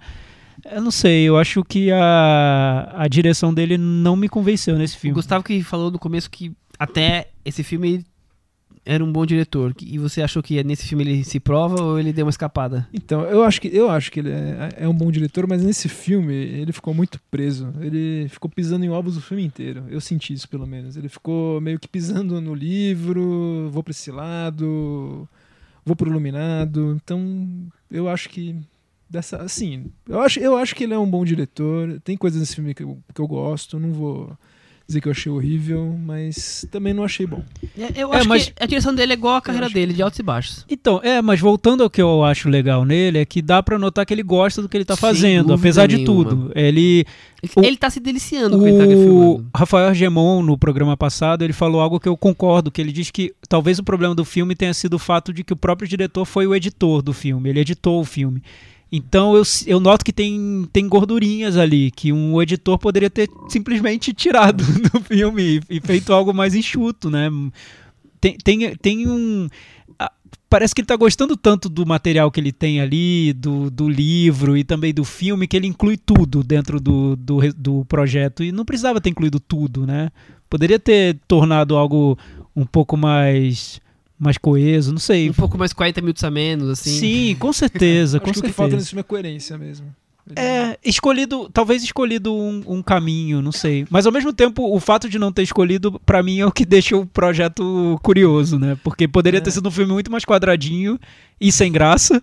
E acabou que virou um filme muito louco e com momentos interessantes ali dentro dele. É, ele tentou pegar a sósia da Shelley Duval, né? Então, Pois é, que o do Jack loucura. Nicholson eu achei que era o John Belushi. Eu né? não estava Mas- entendendo. Eu falei era- que é um cosplay, é um cosplay. Sabe que quem coisa é? É o. Lee Thomas, que é o ator do ET. É o ator... Ah, eu sabia que tinha ET nessa, nesse negócio. aí, Aí, o tem o ator do ET, o tem o começo, ator do Que ET. é meu ator fetiche dele. É um encontro. No fim das contas, acho que ele conseguiu o encontro que não existiu entre Spielberg e Kubrick, né? Que teve só no Inteligência Artificial, mas o Kubrick já tinha o morrido. menino do ET no Iluminado. Olha aí, Tá tá, vendo Que só? loucura. Tudo fez Gente. sentido. Tudo fechado. É um delírio muito louco de um cinéfilo on É, drugs. É, É o filme mais experimental do ano. Não tava na mostra, mas devia ter entrado Devia ter lá. entrado. Não, o Inteligência Artificial conseguiu juntar os dois. Podia né? passar no, em locar nesse E filme. não foi. Gustavo, vamos, vamos pro Metavaranda que depois dessa descoberta aí que é o ator do ET, eu só posso dar a minha nota e partir pro próximo. Então, cara, eu não, eu não consigo. Eu não consigo. Dá nota? Não, não. Ufa! Ia acabar com, com o quadro aqui o Chico ia ficar bravo. Eu não consigo dar uma nota. Eu vou dar seis, vai. Eu vou dar seis. Seis. Eu acho que tem Porque coisas você que eu achou, gosto. você achou simpático o filme. Então, eu achei que ele, ele deve ter sofrido tanto pra descansar esse abacaxi. E Você tá com uma empatia, assim. eu, tô com uma- eu tô me colocando no Eu, lugar eu tô, eu tô notando isso, vendo as notas do, dos cinéfilos no Letterboxd, eu noto isso, que as pessoas ficaram ali com pena do coitado. Ou, falaram, gente, é tão louco o que ele fez que eu tô junto, vamos junto. Ninguém larga a mão de ninguém, vamos nessa. É o rating e empa- empatia. Exatamente. É, que eu- filme mais eu- cagado, eu adoro. Oh, mas pra mim também tem essa, essa coisa de eu não saber, assim, qual que é, onde a gente tava. É pra ter medo? É terror psicológico? O que que tá acontecendo, né? Pra mim também teve essa, essa sensação mesmo. E aí, nós vamos tomar susto? Não vamos? Desencana? E, e eu acho que tem uma melhora na hora final que é que vamos deixar com um, um 4,5, assim. Um 4,5. Muito bem. Tiago, eu vou dar nota 5. Tô mais bonzinho que a Não, Cris, você tá muito bonzinho. Mas por quê, um Michel? O que três aí. Porque aconteceu? ele ficou em cima do muro, tá tão se equilibrando, tão torto. Eu, mas eh, o filme me Nossa, atraiu eu na achei hora. que o Michel ia dar um 3, cara. Não, eu- ele me atraiu Não na é, hora quando final. eu vi, eu pensei, nossa, o Michel vai detestar esse filme. Não, é, é estranho dizer que ao mesmo tempo que eu não gostei dele refazer algumas cenas, o fato dele entrar no hotel não me incomoda. Dele É, eu querer. Já estamos aqui, vamos. É, Síndrome vamos de lá. Estocolmo, né? E eu- é, é. eu acho. Eu me senti preso naquele eu hotel com a- um diretor louco Eu me fico torturando. atraído pela questão do vamos criar uma emboscada e não sei Eu não, o que. é, eu não sei se ele, eu não sei se ele consegue as melhores soluções, Aquilo. Mas ele consegue te despertar interesse. E aí, naquela hora inicial, ele tava só me dando Ah, tava, eu barrigada. tava morrendo assim, de tédio sabe? aquela primeira hora e meia inicial. Aque- Aquela praça que ele chega parece a praça do, Forrest do Gump. Forrest Gump. E aí aquele, aquela Tô vida. dizendo, tem uma coisa meio Shyamalan Aquela vida filme. de enfermeiro dele lá, que sei lá, parece um conduzido Miss Davis, só que versão enfermeiro numa clínica. Com o gato, né? Cara, que loucura, que gato, loucura. na que loucura. tio do gato. O que, que é filme de terror? É isso? Não, filme Não, de terror. terror é a última coisa que eu tava Não, sentindo. é. Mas então, mas eu não consegui me desinteressar pelo, pelo filme. Não, não, tive, não achei entediante Sim, o filme. sim. Porque ele é tão. Imprevisível no que ele tá querendo De fazer. repente aparece uma, uma pessoa com o olho brilhando. É, e, chorando e- e tem uma cena que, é, que se você tira do filme e exibe do nada, vão achar que, que saiu de uma ficção científica experimental. Que a personagem da vilã vampira, ela começa a voar e ela dá uma planada, ela, Nossa, ela achei- começa a pô, Aquilo é muito bom. flutuar na terra plana. Eu assim. lembro o grande Lebowski, que é, Não, sabe lembra, sei lá, lembra IMAX da, do, do Museu de Ciência do- de Londres, sei lá. Quer dizer coisa que doida. Mike Flanagan acredita na Terra plana, é isso? Não, ele é muito terraplanista. louco, ele é muito louco, muito louco. É, ele não teve Muito pudores aí, viu? Ele, enfim, foi, tá dodói da vida. Qual Vou dar nota nota? 5 Nota por causa disso, cinco. porque é um filme muito maluco mesmo. Devia ter sido exibido na mostra. É, ma- é mais experimental que o Pertencer, indicado pelo Michel. Isso é um filme experimental. Aprenda, diretor do Pertencer. Muito bem. Com isso, esse momento foi talvez a metafona mais engraçada da história do- da varanda, em quatro anos de existência. Não, se vocês pensarem, não, vamos lá, vamos retomar. Dá pra fazer, pensa, dá pra fazer um curta só de vamos você visitar o hotel e, e você corta o filme, né? Podia ser um é extra do. DVD, Dá. né? É, revisitando o, o hotel. E ganhe e Hotel te três, Overlock. né? É, vamos de, de volta ao Hotel Overlock. Ele foi bem só. de bilheteria? Não. Primeira semana nos Estados Unidos no Imagina, foi, gente, não. imagina. Eu imagino as pessoas saindo do cinema perplexas. Ah, eu acho que, O que foi- porra foi? A pé atravessando 50 quilômetros de milharal pra chegar no cinema. O que, que eu vi agora, gente? É, amigo, não dá, não dá, não Vou dá. respirar, tomar uma água e falar que o Metavaranda de Doutor Sono foi 51. Então, Nossa, Ian tá bom, McGregor, ideia. Flanagan e companhia estão aqui pendurados na varanda, tomando um ventinho, um barulhinho de chuva, deve estar garoando na cabeça deles. E eu quero muito ver o próximo filme do Mike Flanagan. Vai saber o que vem daí, vai né? refilmar um corpo que cai como um musical, né? Praticamente. Puxadinho da varanda, vamos trazer outros filmes, outros temas. Agora é a hora que a gente convida o Chico a voltar para falar um pouco de um filme que ele quer destacar. Oi, gente. Também vou dar meu pitaco aqui sobre o relatório, tá? É, o relatório, quando eu assisti, assisti na mostra, foi o primeiro filme que eu assisti na mostra desse ano. É, eu fiquei impressionado pelo fato dele ter sido escrito, na verdade ele foi dirigido e escrito, né? Pelo mesmo cara que escreveu A Lavanderia do nosso querido Steven Soderbergh, que é um filme que eu achei um dos piores do ano.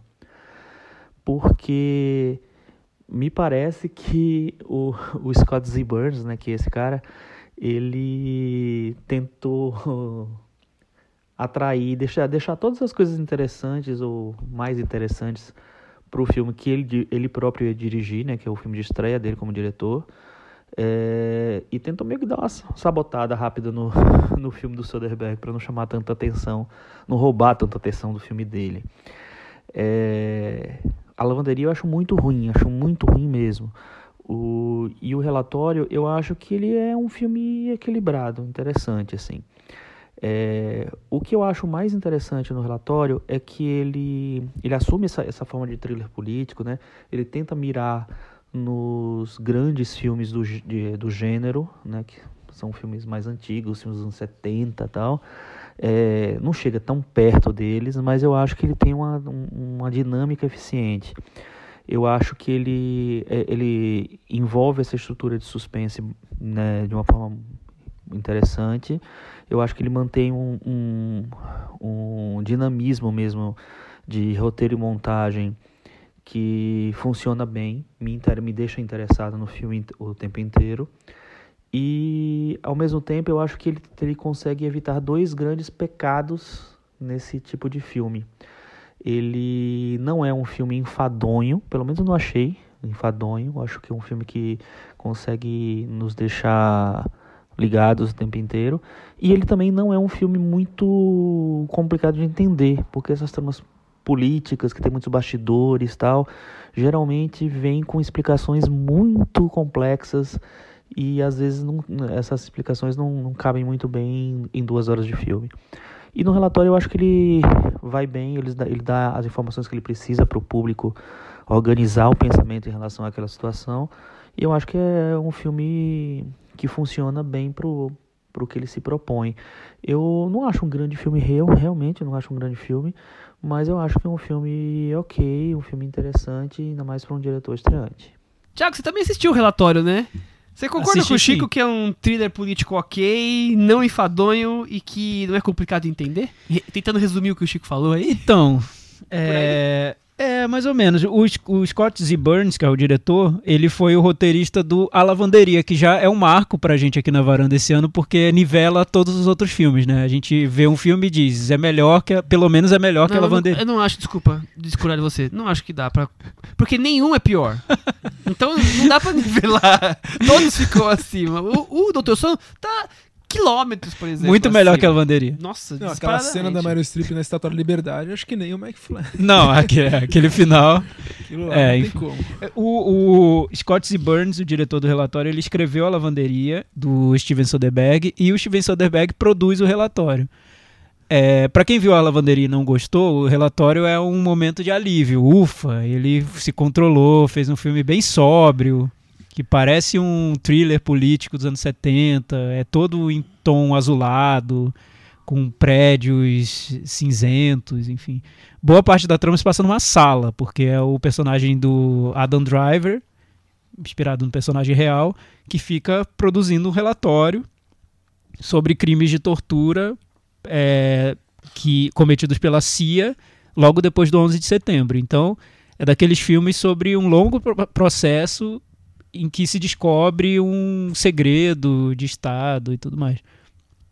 O- a história é, é sim interessante. Eu discordo um pouco do Chico nessa, nesse ponto do é fácil de entender. Não tanto assim. É, não é enfadonho. Eu achei um pouquinho. Assim. É, o que, mas nada disso me incomoda tanto quanto o fato de que eu acho que é um filme que joga muito seguro. Ele tem uma fórmula ali de, do que seria um thriller político estilo anos 70 e o filme não sai dessa fórmula de maneira alguma. Ele está muito preso àquela, àquele conceito ali, aquele formato visual. O diretor é muito limitado, o filme parece um episódio de série de TV. Os flashbacks são sofríveis mesmo quando ele vai mostrar a tortura em si ele usa um tom meio amarelado, meio sujo. Então é, é tudo muito padrão. É um filme que tem duas interpretações ali que talvez seja, ganhem, ganhem indicações ao Oscar. Eu não sei se vão chegar a ganhar prêmios, né? A do Adam Driver e a da Annette Bening, que interpreta a senadora que contrata o personagem do Adam Driver para fazer Ou a investigação, o relatório. E a Annette Bening tá montada num personagem, então dá pra ver que ela, ela quer ganhar muito Oscar. É, isso pra mim é um pouco cansativo quando eu vejo filmes em que os atores querem ganhar um Oscar, então eles atuam daquele jeito muito impostado. Enfim, achei um pouco decepcionante, porque eu ouvi elogios ao filme e o que eu encontrei foi um episódio de uma série da Netflix, nada demais. Inclusive, Muito sabe bem. quem ele chamou pra ser o diretor de fotografia desse filme? É o do diretor de fotografia do House of Cards. Aí, Então ele é muito parecido, TV, e é né? muito parecido Tá com a tudo- tá fotografia todo do House of junto ali, Cards. né? É. É, padrão, né? E nada que você não encontre na Wikipedia, né? Entendi. É um tweet do Carluxo, né? Mas Não, mais forte não, que isso. não, é mais sóbrio. né? Seria um tweet. acho que os do Carluxo são até mais, mais É extravagantes. filme melhor. Tá mais pro tweet do Fernando Meirelles. Os tweets do Carluxo seriam a lavanderia. Esse seria o tweet do Haddad, uma coisa meio chata. Meio chata, meio sem graça. É, que você lê, que legal, é justo, é a vida. Cris Lume, você tem alguma coisa pra trazer pro puxadinho da varanda? Então, na verdade, acho que precisa depois a gente, quando a gente estiver no nosso cantinho do ouvinte, o Thiago pode ler. Eu recebi relatos de choque, porque eu nunca tinha visto o Dalton Webber. Nossa, foi. foi... Foi assim um negócio. Foi uma revelação. assim, meu mundo comoveu. virou de Revelação. cabeça pra É, baixo, cara. mas Nada eu mais vou faz sentido. Mas eu vou falar, assim, que foi muito uma questão de, de falta de conveniência mesmo. Na época que começou, passava na GNT, e aí X, e aí eu, quando eu vi, eu não tinha visto. Quando eu vi, eu não tinha visto. Faltava Cris. o marido deixar no play pra você apertar o play. É, Cris, eu posso só, época, só furar a fila aqui do, do cantinho do ouvinte, porque tem Eu muito a ver com esse é, tema. Então, na verdade, é o comentário exatamente do. Vincent, ele diz o seguinte: quando a gente pensava que 2019 não guardaria mais nenhum acontecimento de maior impacto, em pleno mês de novembro descobrimos que Chris Lume nunca viu Downton Abbey. Pois é, corrigiu é isso? Um furo, um furo na minha biografia. Eu vou te falar que eu tinha. Uma mancha. É uma mancha. Eu tinha visto o primeiro episódio, então eu lembrava mais ou menos o cerne da questão, mas depois eu, eu nunca mais retomei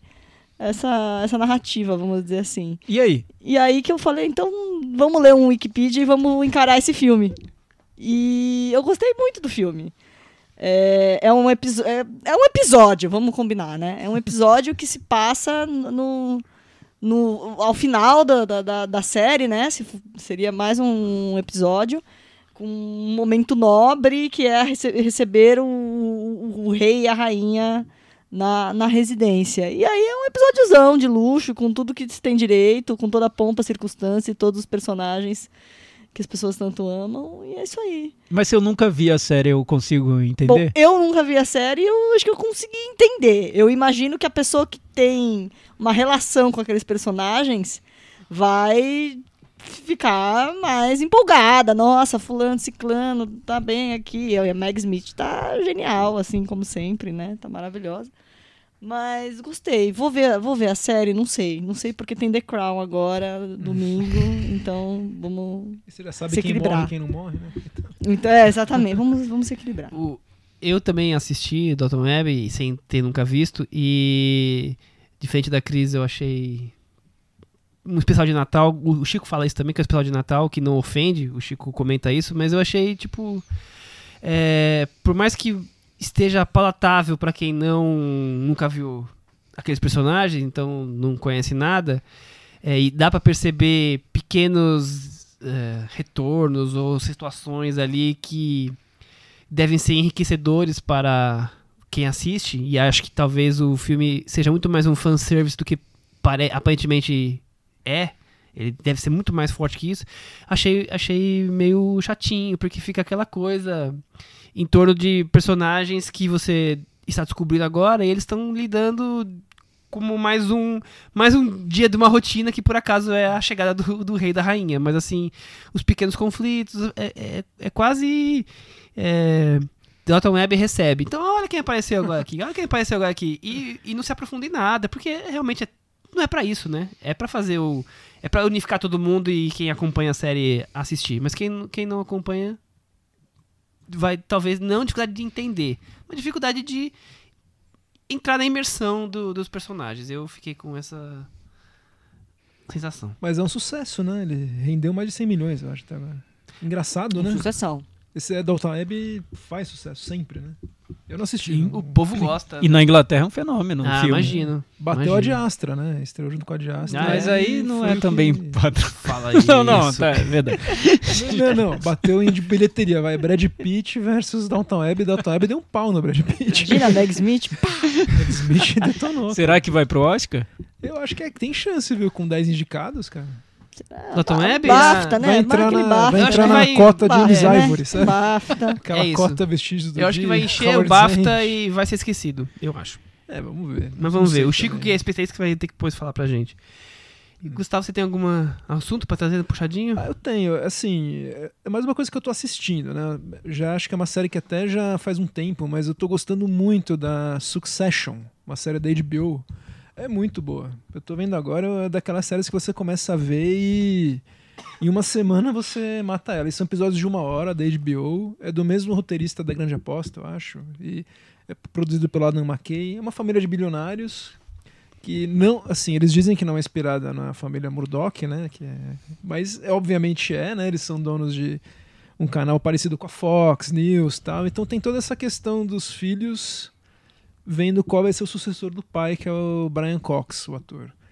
Pode parecer muito batido, aquela coisa meio Rei Lear, tal, deles meio dos filhos se rebelando, mas eles conseguem fazer isso de uma maneira muito leve e ao mesmo tempo com assim, personagens muito pesados. Eu tô achando bem legal essa série, recomendo. Muito bom, dica. É, temos mais uma recomendação, né, Thiago? Temos aqui um presente que, que a varanda recebeu. É, o livro Coração das Trevas. A gente comentou sobre o, o livro rapidamente num episódio anterior, agora eu não vou lembrar qual foi o episódio. E o pessoal da, da editora Antofágica, que, que ouve a gente, mandou uma carta super legal, parabenizando a gente sobre o episódio número 200 e nos presenteando com o livro Coração das Trevas, do Joseph Conrad, que é a inspiração para o Apocalipse Sinal, certo? Pois é, foi um presente tão legal, né? Super Eles legal, adoramos. Uma cartinha com, dando parabéns pelos 200 episódios de Cinema na Varanda. Disseram que são audiência cativa. Muito, muito legal, muito bom o presente. Adoramos, então fica a recomendação do livro. Vamos pro momento então, vai.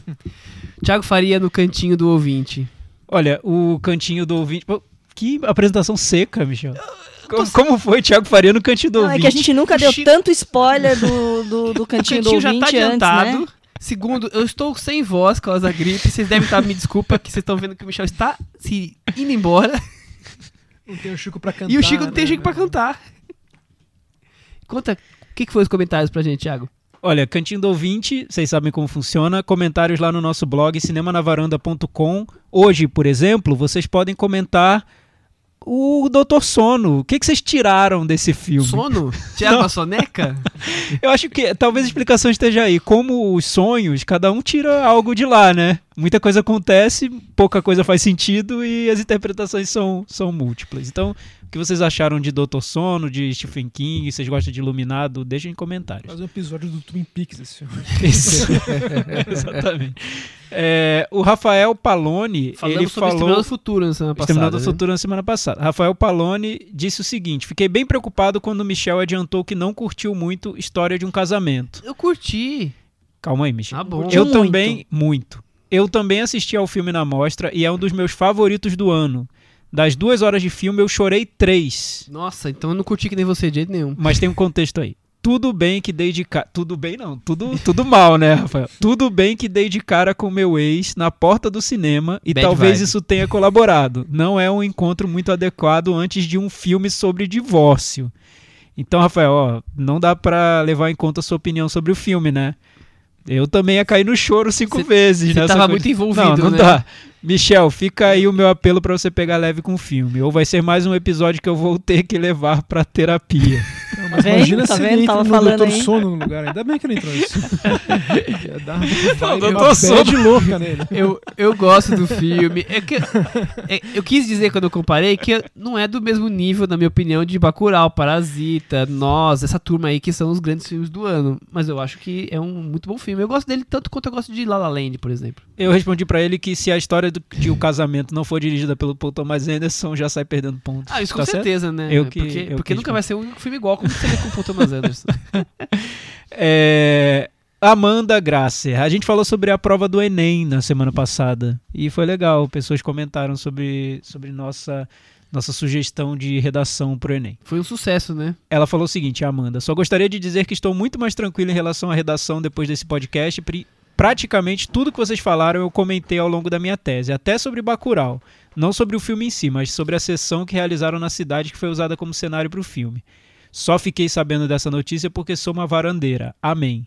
De qualquer forma, muito obrigada por me ajudarem a elaborar uma proposta de intervenção decente no vestibular da FUVE- FUVEST. Já estou planejando ir com a camisa do cinema na varanda, como aquele pessoal dos cursinhos particulares, para botar medo nos concorrentes. Sensacional. Às vezes impõe respeito. Fala, ó, essa daí vai tirar 10 na redação. Exatamente. Adoro o vendo podcast. objetivo. Só queria mesmo que vocês fossem menos muquiranos com as notas. É, Isso não vai rolar, desculpa. Me sinto pegando minha prova de geometria analítica toda vez que o Michel e o Thiago avaliam algum filme. É. A gente vai continuar assim, tá? É nosso jeitinho. Humanas, né, gente? A Yausha, ela disse que foi no festival Janela Internacional lá em Recife e por causa das, das indicações aqui da varanda, ela viu sinônimos Cocodi Cocodá, Parasita e O Farol. Gostou bastante dos filmes. Ou seja, mesmo longe de São Paulo, as dicas de vocês dão muita moral pros filmes. Tá vendo? Nós estamos. É, é nacional esse podcast, né? Então, os filmes vão chegando. A Débora Sader, ela gostou tanto dos comentários da, da Amanda e da Yausha que disse o seguinte: passei aqui para agradecer vocês sobre o debate é, da redação do Enem, porque eu que nunca fiz Enem e nem tenho amigos, amigos vestibulandos, fiquei pensando sozinha sobre o tema proposto e ansiando para conversar com alguém. Vocês me proporcionaram isso. Legal. Muito bom, né? Parando tá aqui pra isso também, pra debater o Enem.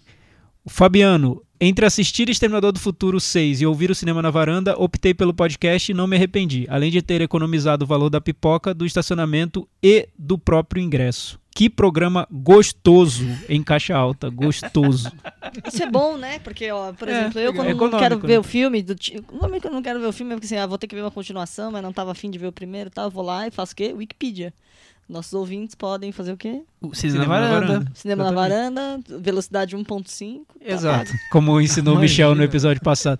É, então, se você não está pretendendo ver um filme, ouça, porque você vai saber Cinema um pouco Varanda. sobre ele, você vai conseguir lá disfarçar com seus amigos, dizer que viu e ainda vai ouvir um episódio Tem que gostoso. ver, gente. Tem que ver, concordar e discordar. Tem que ver. Tem, Tem que ver, né, Tem Michel? que ver os filmes. Não, mas tipo, o relatório eu não vou ver. Isso, eu não veria também. Eu- eu Foram tempo.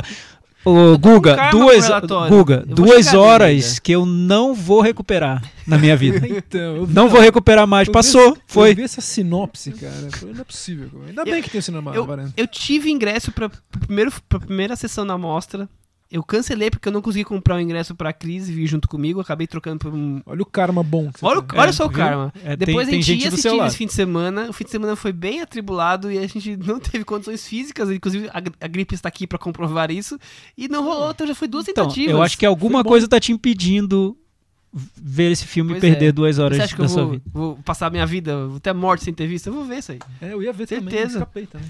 Muito bom. Olha, temos um depoimento aqui bem legal De- do, do depoimento Diego. pra encerrar o grande momento. Vamos lá. Você já tá me cortando. Não, não, não.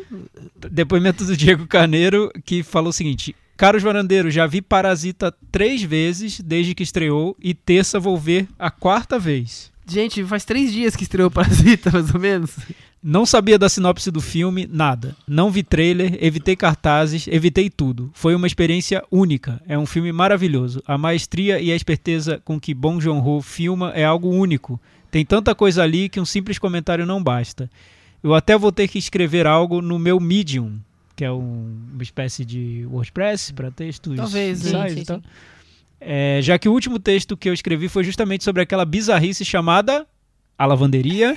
Olha só, que extremos. Ao sair da sessão, impactado com o que eu tinha visto, coloquei meu fone de ouvido e fui escutando a edição de vocês sobre Parasita. E na minha meta-varanda, eu tô com o Thiago. É nota 10 total. Eu quero que aquele elenco ganhe tudo. Só aquele menininho dá de 10 a 0 em todo o elenco ma- masculino de Vice e de A Lavanderia juntos. que filme, que filme. Se não ganhar no mínimo 10 Oscars aqui, eu já anuncio. É golpe.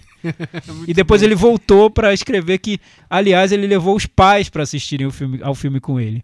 Eu tinha um receio enorme de mostrar o filme a eles, porque não é o tipo de filme que eles estão acostumados a ver. Tive a maior surpresa ao vê-los gostar do filme muito, se divertirem demais.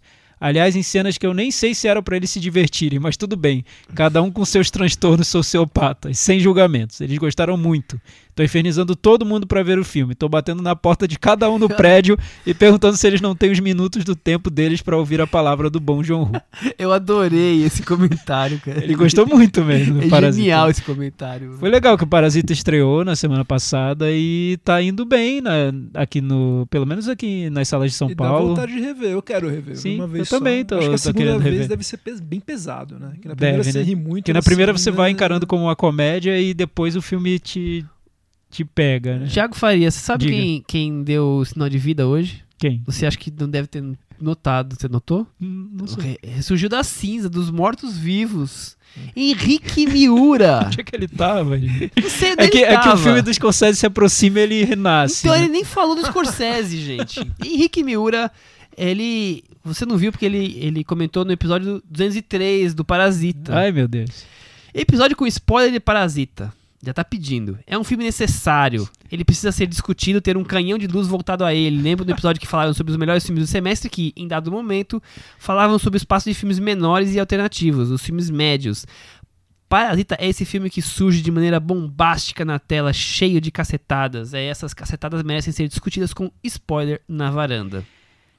Eu só, eu só, depois só a gente discordo sobre o filme médio, porque é um filme De médio enorme. nada, é gigantesco, faraônico. Glorioso. Vocês fazer com spoiler. Com spoiler? Com Bacurau. V- Vamos esperar o Mas Chico será que as pessoas voltar, querem? né? É, Será tem que que tem ver, quórum pra isso? Até o Chico voltar tem tem público pra isso, a galera tá ainda falando de Parasita nas ruas, vamos aguardar. Até semana que vem. Peraí, antes de mais Não, nada, vamos Michel, você nem agradecer. se despede do agradecer a presença de visitante. Gustavo. Obrigado. Prazer. Re- praticamente uma terapia falar do Dr. Sono, porque Você exercitou seus fantasmas com foi Stephen como se eu King. estivesse interpretando um sonho. É, eu, eu mudei de opinião cinco vezes durante o episódio. No final eu tava quase querendo matar o Mike Flanagan e depois eu caí de amores por ele de novo. Esse filme é uma É loucura. empatia. É empatia. Viva a diferença. Gustavo, volte sempre. É sempre um prazer ter você aqui Eu- na obrigado, varanda. Obrigado. Adorei, a comida é ótima também. É isso aí, até semana que vem. Tchau. Tchau.